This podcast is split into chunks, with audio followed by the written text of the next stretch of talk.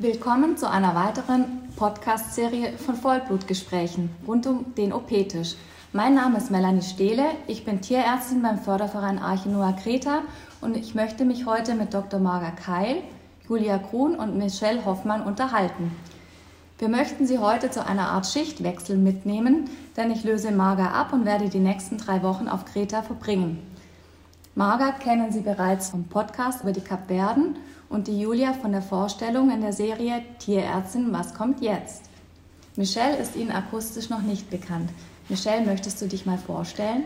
Mein Name ist Michelle Hoffmann, ich bin 23 Jahre alt und gelernte tiermedizinische Fachangestellte und begleite den Tierärztepool nun seit circa zwei Jahren. Marga, ursprünglich hattest du ja einen Kapverden-Einsatz geplant. Zwei Tage vor Abflug wurde dein Flug leider gestrichen und im Umgang mit der Flexibilität sind wir ja sehr erprobt. Äh, ihr habt dann einfach eure Flüge umgebucht nach Kreta und bietet jetzt hier eure Dienste an. Magst du mal erzählen, wie lange du hier warst und in wie vielen Gemeinden ihr denn jetzt gearbeitet habt? Ja, das stimmt. Also mit der Flexibilität, gerade in Corona-Zeiten, ähm, da muss man sich ein bisschen anpassen. Es war jetzt wirklich unglücklich, dass dieser Flug so kurzfristig vorher gestrichen wurde.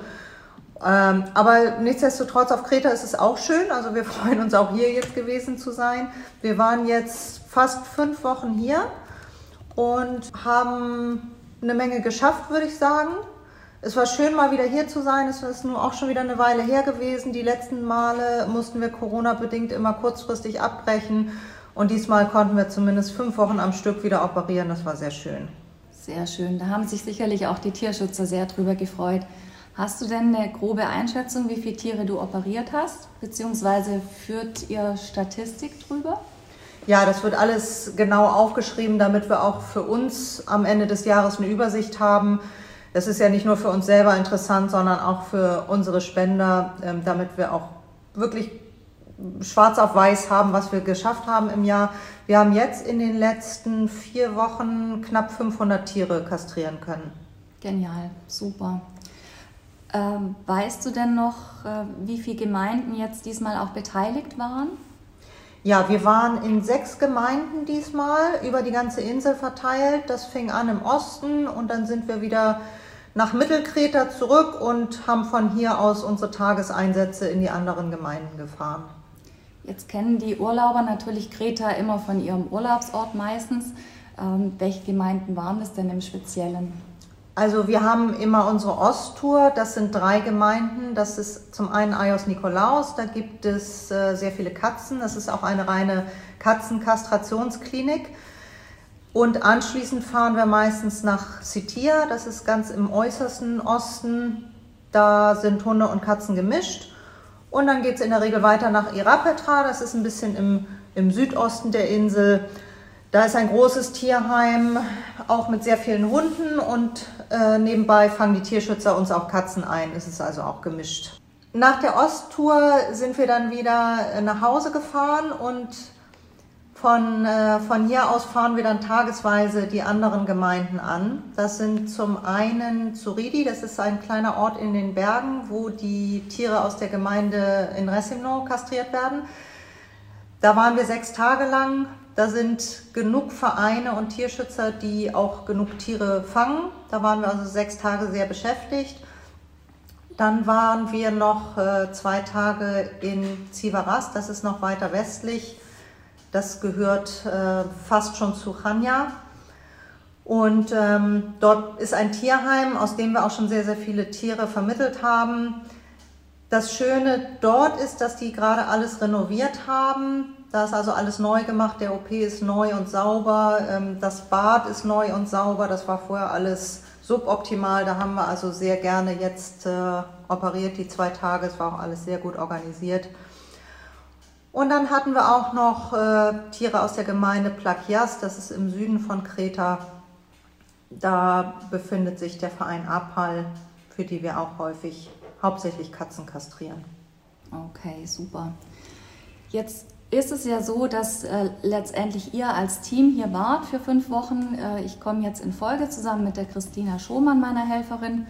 Und im Anschluss wird auch Antonia wiederkommen. Das heißt, wir versuchen letztendlich ähm, monatlich die einzelnen Einsatzorte ähm, zu, zu bereisen, quasi zu versorgen mit unseren Diensten. Hast du das Gefühl, dass die Tierschützer vor Ort diese Frequenz schätzen und auch leisten können oder stoßen sie schon auch an ihre Grenzen? Es ist auf jeden Fall auch sehr anstrengend für die Tierschützer vor Ort. Aber auf der anderen Seite sind sie auch sehr dankbar und freuen sich, dass wir so regelmäßig kommen, weil das der einzige Weg ist, dass man auch diese Population stabil halten kann. Also es würde nicht viel bringen, zweimal im Jahr da Einsätze zu fliegen. Da würde zu viel nachkommen.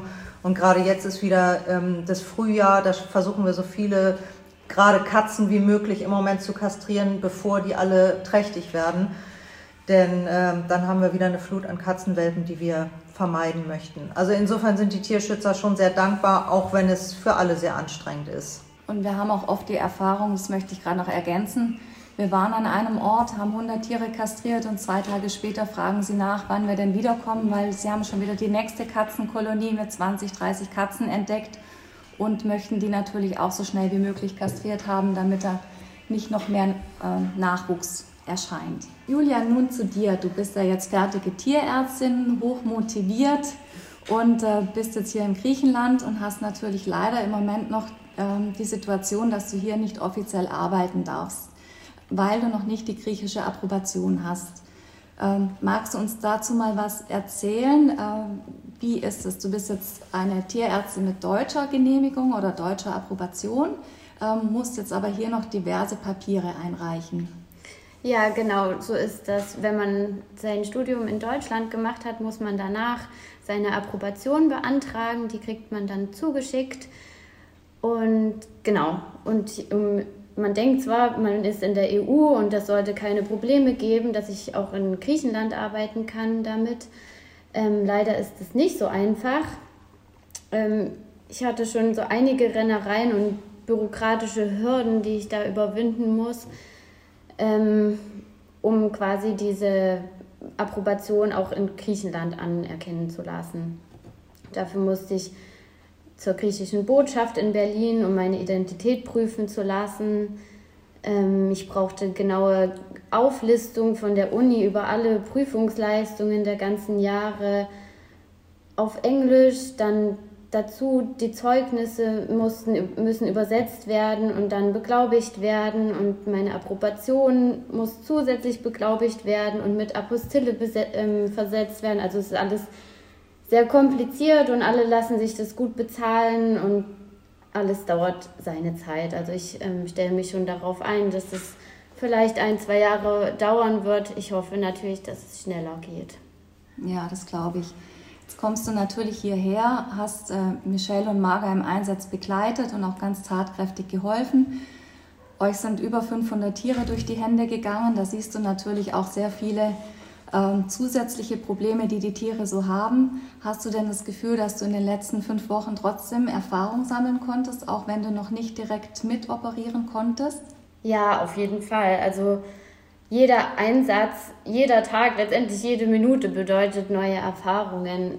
Das ist hier besonders so, weil in Deutschland kommen die Leute ja bestenfalls zumindest sofort in die Tierarztpraxis, wenn die Tiere ein Problem haben. Hier ist es oftmals so, dass die Tiere sich Monate bis Jahre lang mit ihren Problemen durch die Straßen schleppen und dann zu uns kommen.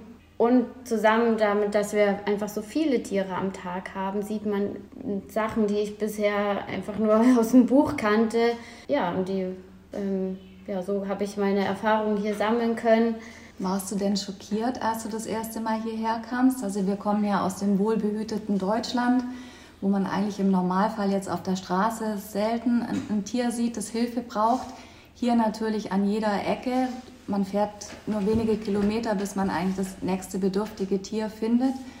Warst du schockiert? Bist du nach wie vor schockiert? Wie, wie es dir, wenn du hier über die Insel fährst und natürlich ähm, sehr viele Tiere in Not siehst? Ähm, ja, natürlich nimmt mich das extrem mit. Was ich gerade so sagen wollte, sind halt Sachen, die die Tiere haben das schon jahrelang und ich bin immer wieder überrascht, wie die das sich so lange mit diesen Problemen durch die Straßen schleppen.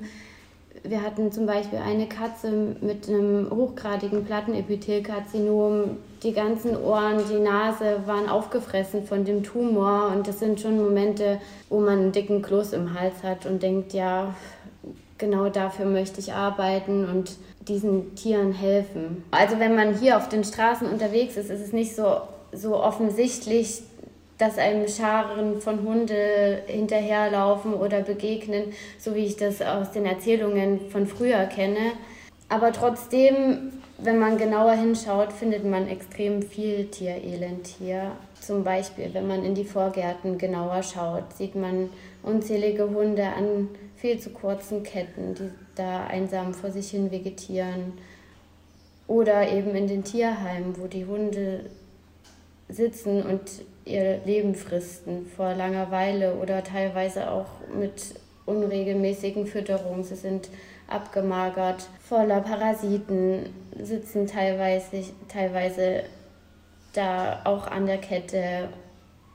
Und es ist einfach, ja, es einfach richtig traurig, weil die Tiere, die dort sitzen, haben so viel Potenzial, tolle Familienmitglieder zu werden. Ähm, das zu den Hunden mit den Katzen ist es auch so. Es ist, wenn man jede Mülltonne, aus jeder Mülltonne hier schaut, ein Kätzchen raus. Manche davon sind extrem abgemagert. Man sieht ihnen schon an, dass sie krank sind, haben Schnupfen, verklebte Augen. Und ähm, was wir jetzt auch viel gesehen haben, sind überfahrene Katzen an den Straßenrändern. Ich meine, klar, es ist gerade Frühling.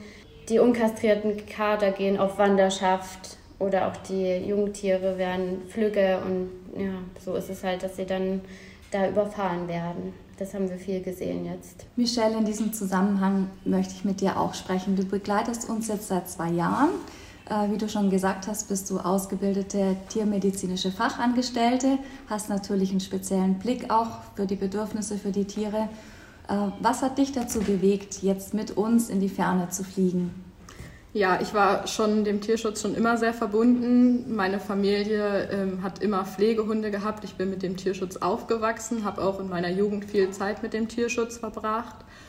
Und ähm, nach meiner Ausbildung bin ich dann einfach auf den Tierärztepool gestoßen und dachte, das ist eigentlich genau das, was ich suche und was mir halt auch, ähm, ja, was mich bereichern würde und was aber halt auch den Tierschutz bereichern würde wenn man da einfach ein bisschen was macht. Und äh, bei meinem ersten Praktikum dann hier auf Kreta war mir auch gleich bewusst, dass es genau das Richtige ist, was ich gesucht habe. Und so hat sich das dann hier entwickelt. Da sind wir auch sehr froh drüber, dass dir das Spaß gemacht hat und dass wir dich als Bereicherung auch für uns ins Team bekommen haben. Wie siehst du es denn mit der emotionalen Belastung? Ist es für dich oft schwierig oder bist du letztendlich schätzt du dich eher sehr emotional oder eher rational ein oder funktionierst du einfach in den jeweiligen Situationen, ähm, um dem Tier einfach bestmöglichst helfen zu können? Ja, also emotional ist es natürlich häufig. Die Belastung ist auch schon sehr enorm. Das muss man schon auch irgendwie können, glaube ich. Also zu emotional darf man nicht sein. Man muss es so ein bisschen abschalten können, weil man halt, wie Julia ja vorher auch schon gesagt hat, viel, viel auch so nebenbei sieht. Klar, auch was wir auf dem OP-Tisch haben, was so gebracht wird an Tieren, aber auch an der Straße, wenn man zum Einkaufen fährt, sieht man die totgefahrenen Katzen, an den Ketten die Hunde beim Spazierengehen. Das ist natürlich schon, schon sehr, sehr emotional häufig und da muss man auch so ein bisschen den Weg finden, damit umzugehen. Ähm, mir hilft dabei häufig dieses Team, dass wir hier zusammensitzen können, darüber reden können, was, was wir so erlebt haben, aber auch dann diese Auszeit manchmal in Deutschland, dass man wieder in Deutschland spazieren gehen kann, ohne Kettenhunde zu begegnen und einfach ein bisschen, ja, ein bisschen Abstand halten kann. Ja. Marga, du bist ja jetzt seit vielen Jahren dabei. Die emotionale Belastung, die begleitet dich jetzt natürlich auch schon sehr lange. Wie gehst du damit um? Gibt es Fälle, die dich schon seit Jahren verfolgen oder ist es einfach auch so, dass man sagt, okay, ähm, das Positive überwiegt, die Sachen, die einen weiterhin verfolgen, mit denen muss man leben? Wie ist dein Alltag? Also ich habe es gerade dieses Mal wieder extrem gemerkt, wie der Unterschied ist. Ähm, ich vergleiche es ja immer mit den Kapverden wo wir eine ganz andere Situation haben. Ähm, auf den Kapverden ist man so überhäuft von dem Elend, ähm, dass das prasselt so von allen Seiten auf einen nieder, dass ich wirklich versuche, da einfach nur abzuschalten und das irgendwie auszublenden. Und hier auf Kreta weiß ich aber, ähm, hier können wir einfach viel mehr machen, weil wir viel mehr, ich sag mal, persönliche Möglichkeiten haben für diese Hunde. Wir hatten jetzt eine kleine Hündin ähm, aus Irapetra, die wurde vor dem Tierheim ausgesetzt, wahrscheinlich weil sie schon krank war und ähm, der Besitzer sich deswegen ihrer entledigen wollte. Da haben wir dann äh, innerhalb von 24 Stunden festgestellt, dass, äh, dass der Hund Parvovirus hatte. Das ist eine ganz, ganz schlimme Durchfallerkrankung, an der die meisten Welpen sterben. Und diese kleine Hündin, die war einfach schon ungefähr ein Jahr alt. Und ähm, wir haben gedacht, okay, die hat eine Chance. Ähm, wir haben sie auch mit uns genommen auf Tour, damit wir einfach die bestmögliche Behandlung zukommen lassen mit mit Infusion, mit äh, Antibiotika, mit äh, Zwangsfütterung und sowas. Das könnte ich zum Beispiel auf den Kapverden gar nicht bewerkstelligen. Und an sowas hängt einfach sehr, sehr schnell das Herz dran und die ist uns dann nach zwei Tagen leider doch gestorben. Das, das ist einfach hier der Riesenunterschied. Also das ist wesentlich emotionaler, weil man sich, also ich mich hier viel, viel mehr auf die Tiere einlasse, als ich das auf den Kapverden tun kann. Was ja auch gut ist, dadurch hat das Einzeltier einfach eine viel, viel bessere Chance auch zu überleben. Aber wenn es dann eben doch nicht klappt, dann, ähm, dann hat man auch wieder Tränen in den Augen. Und das ist, äh, wie gesagt, hier eine ganz andere Situation. Wir haben hier natürlich auch den großen Vorteil, dass die Teams sich gegenseitig ablösen und wenn jetzt die Marga ein schwer verletztes Tier aufnimmt, dann können wir jetzt als Anschlussteam natürlich äh, die Versorgung weiter gewährleisten und man weiß einfach, dass sich das nächste Team genauso ähm, mit Herz drum kümmern wird und äh, die Tiere haben halt einfach dadurch auch eine Chance bekommen. Und ich denke, das hilft uns als Tierärzten und Tierarzthelferinnen immens, dass wir einfach wissen, okay, wir sind nicht in der Sackgasse, sondern es kann einfach weitergehen und wir können das, was wir am liebsten machen, den Tieren helfen, einfach auch in vollen Zügen umsetzen und äh, bewerkstelligen. Und das sind einfach auch die Fälle, da geht uns das Herz auf, wenn wir sehen, wir haben so wahnsinnig um das Leben dieses Tieres gekämpft und es war nicht umsonst. Also natürlich manchmal, wie du gerade erzählt hast, funktioniert es nicht, aber ähm, manchmal haben wir da einfach auch, ähm, ja, liegt es nicht in unserer Hand, sagen wir es mal so, weil Viren, das kennen wir alle aus der aktuellen Situation, ähm, oft einfach nicht so ähm, in Grenzen zu halten sind, wie wir es möchten. Aber ja, kurzes Fazit. Ich glaube, wir haben alle gelernt, mit den schwierigen Fällen umzugehen. Wir sprechen drüber. Manche Sachen muss man einfach über viele Wochen hinweg vielleicht auch verarbeiten, wenn es ein sehr tragischer Fall war. Aber ich glaube, wir haben das alle ganz gut geschafft, dass wir das in den, im Laufe der Jahre ähm, so damit leben können, dass wir am Ball bleiben und deshalb nicht aufgeben. Da kann ich auch noch, das ist ganz wichtig, ähm, dass wir auch einfach die Gewissheit haben, hier ist immer jemand. Wir können so ein schwer verletztes Tier einfach mit zu uns nehmen und selbst wenn ich am übernächsten Tag abfliege, weiß ich, hier ist jemand, der sich genauso gut um das Tier kümmert und dem Tier einfach die bestmögliche Versorgung zukommen lässt. Das ist ganz, ganz wichtig, diese Gewissheit zu haben, dass man eben auch diese Tiere nicht, nicht auf der Straße lassen muss, sondern sie wirklich mitnehmen kann und sagen kann, okay, dieses Tier hat eine Chance und das bekommt sie auch. Und deshalb werden wir jetzt in den nächsten Tagen auch so eine Art Übergabe machen. Ähm, ihr werdet Christina und mir die wichtigsten Details zu den einzelnen Tieren, aber auch zu den Einsatzorten mitteilen. Und da kommen wir dann zu diesem aktuellen Thema, das wahrscheinlich keiner mehr von euch hören kann oder von Ihnen, äh, Corona. Äh, wir haben auch hier auf der Insel Kreta gewisse Regelungen, an die wir uns halten müssen. Marga, inwieweit sind denn hier die Reglementierungen im Vergleich zu Deutschland? Ist es strenger? Ist es äh, weniger streng? Was kannst du uns da auf den Weg geben? Die Einreisebedingungen im Moment in Griechenland sind sehr streng. Also man muss erstmal einen negativen Corona-Test vor Einreise oder bei Einreise vorweisen. Dann muss man sich selber fünf Tage in Quarantäne begeben. Und dann muss man jedes Mal, wenn man irgendwie was vorhat, also wir befinden uns noch im Lockdown und ähm, wenn man nur spazieren geht mit dem Hund oder wenn man einkaufen geht, muss man einen Zettel mit sich führen, wo genau draufsteht, wo man wohnt, wo man hin will, warum man gerade das Haus verlässt, wie, wie spät es ist. Und man darf sich also generell nicht sehr weit vom, von seinem äh, Heimatort entfernen. Das ist aber auch von Gemeinde zu Gemeinde unterschiedlich, je nachdem, wie die Corona-Lage in der jeweiligen Gemeinde gerade ist. Das ändert sich auch wöchentlich. Da gibt es verschiedene Abstufungen zwischen Rot, Grün, Gelb, Dunkelrot. Ähm, das kann sich also sehr schnell wieder ändern und dann werden die Bedingungen auch wieder angepasst. Was man aber darf, ist arbeiten. Und für die Arbeit haben wir extra Genehmigungen. Das heißt, wir dürfen auch quer über die Insel fahren zum Arbeiten. Wir bekommen dann von der jeweiligen Gemeinde ein Schreiben, wo drin steht, dass wir von dann bis dann dort vor Ort arbeiten. Das führen wir immer mit uns dass wir das dann vorweisen können, sollten wir mal kontrolliert werden. Okay, dann wissen wir ja Bescheid, was uns erwarten wird. Jetzt ist es so, dass es an vielen Einsatzorten verletzte Tiere gibt. Einige können dann während des Einsatzes schon behandelt werden und äh, erfahrene Tierschützer übernehmen dann die Nachsorge. Jetzt gibt es aber auch immer wieder Tiere, denen ist nicht mit ein paar Tagen Nachsorge geholfen. Die brauchen Wochen bis Monate lange äh, Behandlung und diese Tiere, die begleiten dann die Teams bis man dann in der Station ankommt. Ähm, habt ihr denn im Moment auch solche Tiere aufgenommen? Möchtet ihr darüber noch ein bisschen berichten? Wen gibt es im Moment? Ja, also wir versuchen generell natürlich immer nicht jedes Tier einzusammeln und mitzunehmen, sondern nur die, wo wir wissen, ähm, das geht nicht anders. Wir hatten zum Beispiel eine kleine Hündin in Cetia, die hatte eine, eine ganz alte, schreckliche Verletzung. Die wäre so wenn sie da geblieben wäre, wo sie herkam, wäre die nicht geheilt oder es hätte einfach Monate gedauert und das wäre nicht vernünftig zusammengeheilt. Die brauchte regelmäßige Verbands, äh, Verbandswechsel, Wundpflege und deswegen haben wir diese Hündin mitgenommen, um das einfach bewerkstelligen zu können und ähm, die wird auch bald mit uns nach Deutschland fliegen und äh, hoffentlich ein schönes Zuhause finden. Und dann hatten wir noch eine kleine Katze, die musste auch länger bei uns bleiben. Die hatte einen Darmvorfall und das wohl auch schon seit längerer Zeit. Die ist sehr wild. Das ist so ein Fall, äh, die behalten wir bei uns. Die wird behandelt, bis sie wieder völlig in Ordnung ist. Und dann wird die wieder dort an ihren angestammten Futterplatz ausgesetzt, wo sie herkam. Die wird auch nicht mehr zahm. Also die, das, das versuchen wir gar nicht erst.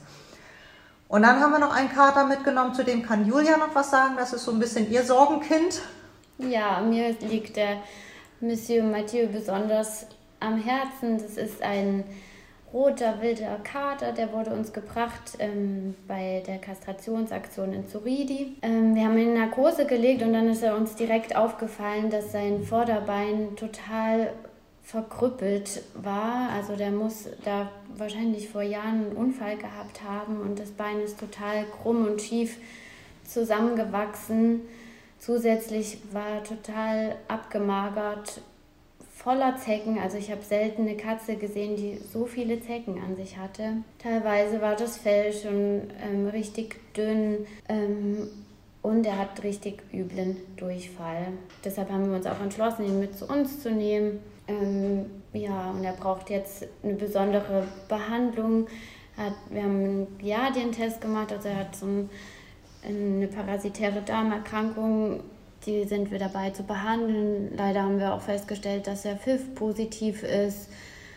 Sein Bein musste amputiert werden. Also er hat sehr viele Baustellen. Der arme Kerl. Aber das Schöne ist, er zeigt sich als doch nicht so wild und genießt es, wenn man ihn sein Köpfchen krault, wenn er sein Frühstück isst. Und ja, wir peppeln ihn noch ein bisschen und suchen dann ein schönes Zuhause für ihn. Dann hoffen wir mal, dass wir eins finden. Vielleicht ist da der ein oder andere Zuhörer dabei. Genau, das wollte ich. jetzt schon ein bisschen das Herz aufgeht. Wenn wir jetzt ähm, den Tierschutz ein bisschen zur Seite legen und uns ähm, Corona-bedingt mal ähm, Kreta an sich anschauen. Kreta ist ja geprägt vom Tourismus und ähm, hofft natürlich äh, jeden Sommer auf viele Urlauber. Ähm, viele Hotels sind geschlossen. Es ist auch unklar, ob die dieses Jahr überhaupt aufmachen werden. Bekommt ihr ein ähm, bisschen was über die Tierschützer mit äh, bezüglich der wirtschaftlichen Lage? Sind viele Existenzen bedroht? Könnt ihr uns dazu ein bisschen was berichten? Also ich habe persönlich ehrlich gesagt nicht allzu viel mitgekriegt. Es sind ja also wenn wir operieren an diesen OP-Tagen, dann, dann spreche ich nicht viel mit den, mit den Tierschützern. Die bringen die Tiere und wir äh, sind den ganzen Tag beschäftigt äh, zu operieren. Ich kann mir vorstellen, dass es hier mit Sicherheit nicht, nicht einfach ist. Es ist ja auch so, dass gerade auf Kreta der Großteil auch vom Tourismus lebt. Und ähm, wir wissen auch aus vielen Gemeinden, dass wir, das sind die Gemeinden, wo wir in der Regel äh, zwei, dreimal im Jahr im Winter kastrieren, außerhalb der Touristensaison, weil die einfach alle im Sommer arbeiten im, in der Tourismusbranche. Und das ist natürlich jetzt so gut wie weggefallen. Also die meisten hoffen darauf, dass äh, dieser Sommer besser wird. Aber es sind schon viele, die doch sehen müssen, wo sie bleiben in dieser Krise. Es ist nicht einfach. Wir haben auch gemerkt, dass natürlich, wenn den Menschen das Geld ausgeht, sie natürlich auch weniger sich um die Tiere kümmern können. Zum einen werden die Tiere weniger an den Futterstellen versorgt. Äh, es ist aber auch so, dass letztendlich auch viele Tiere auf der Straße landen, weil die Menschen äh, das Geld nicht mehr haben, sie zum einen medizinisch zu betreuen und eben auch dann für ihre eigenen Tiere Futter zu kaufen. Also da kriegen wir insofern, was Tierschutz angeht, schon auch ähm, immer wieder die Rückmeldung, dass das Elend für die Straßentiere und auch für Besitzertiere, die dann auf der Straße landen, schon zunimmt. Ja, das ist, das ist absolut richtig. Und es war ja nun auch so durch diese Krise, dass wir einfach deutlich weniger Einsätze fliegen konnten, weil auch am Anfang diese Unsicherheit war. Am Anfang ähm, hieß es ja, oh, der Lockdown kommt und sofort wurden alle Flüge gestrichen und wir mussten zusehen, dass wir ganz schnell aus dem Land rauskommen, damit wir noch wieder nach Deutschland kommen. Das hat sich jetzt Gott sei Dank auch alles ein bisschen entspannt. Wir können ja jetzt normal arbeiten mit den Genehmigungen. Ähm, das wusste man einfach am Anfang alles nicht. Deswegen blieb uns keine andere Möglichkeit, als das Land fluchtartig zu verlassen. Das hat sich Gott sei Dank jetzt gelegt, dass wir da auch wieder mehr und länger helfen können, ohne da Probleme zu kriegen. Wenn ihr jetzt zurückfliegt, habt ihr denn schon Pläne? Wie erholt ihr euch? Ähm? Also Erholung, ja. Ähm, wir planen aber durchaus auch schon den nächsten Einsatz, gerade dadurch, dass wir jetzt eben die Kavernen nicht anfliegen konnten. Wir werden da nochmal einen erneuten Versuch im Mai starten. Es ist im Moment schwierig abzusehen, ob das was wird oder nicht, da auch auf den Kapverden jetzt die äh, Virusvarianten wohl angekommen sind und die Corona-Zahlen dort steigen und es einfach noch überhaupt nicht sicher ist, ob es Flüge gibt im Mai. Aber wir werden das auf jeden Fall versuchen. Michelle, was hast du vor? Genau, wenn ich nach Hause fliege, werde ich auch erst ein paar Tage natürlich die Quarantäne, die wir alle vor uns haben, hinter mich bringen. Und anschließend ist dann im Mai Rumänien geplant, um dort Nina ein bisschen zu unterstützen, wenn es Corona-mäßig klappt. Ja, sehr schön. Sie wird sich sicherlich freuen, wenn Unterstützung kommt. Da ist ja auch, auch immer sehr viel Arbeit. Julia, hast du auch Pläne? Ähm, ja, ich habe mir vor ein paar Tagen meine Pläne geschaffen, quasi, indem ich einen Hund hier aus dem Tierheim mitgenommen habe, der mein Herz erobert hat. Und das wird jetzt mein Projekt für den April, ihn einzugliedern, bisschen Erziehung und dann ihm ein schönes Zuhause zu suchen. Und wie Marga sagt, hoffe ich, dass wir im April, äh, Mai dann auf die Kapverden können. Da drücken wir euch mal ganz fest die Daumen. Hier wird es so sein, dass äh, Christina Schumann und ich die nächste Runde fahren werden. Wir haben auch schon mit allen Gemeinden Kontakt aufgenommen. Es sind alle Genehmigungen ähm, jetzt im Moment in Bearbeitung. Und ähm, im Anschluss werden dann die Antonia, unsere griechische Kollegin, und die Sabrina uns ablösen. Und so werden wir versuchen, letztendlich die folgenden Monate auch dementsprechend abzudecken, sofern Corona uns natürlich keine Striche durch unsere Pläne macht. Herzlichen Dank für das ähm, sehr interessante Gespräch. Ich hoffe, Ihnen hat es auch gefallen und wir wünschen Ihnen eine schöne Zeit, äh, alles Gute. Für Sie heute im Podcast waren Marga Keil, Michelle Hoffmann, Julia Grun und Melanie Stehle.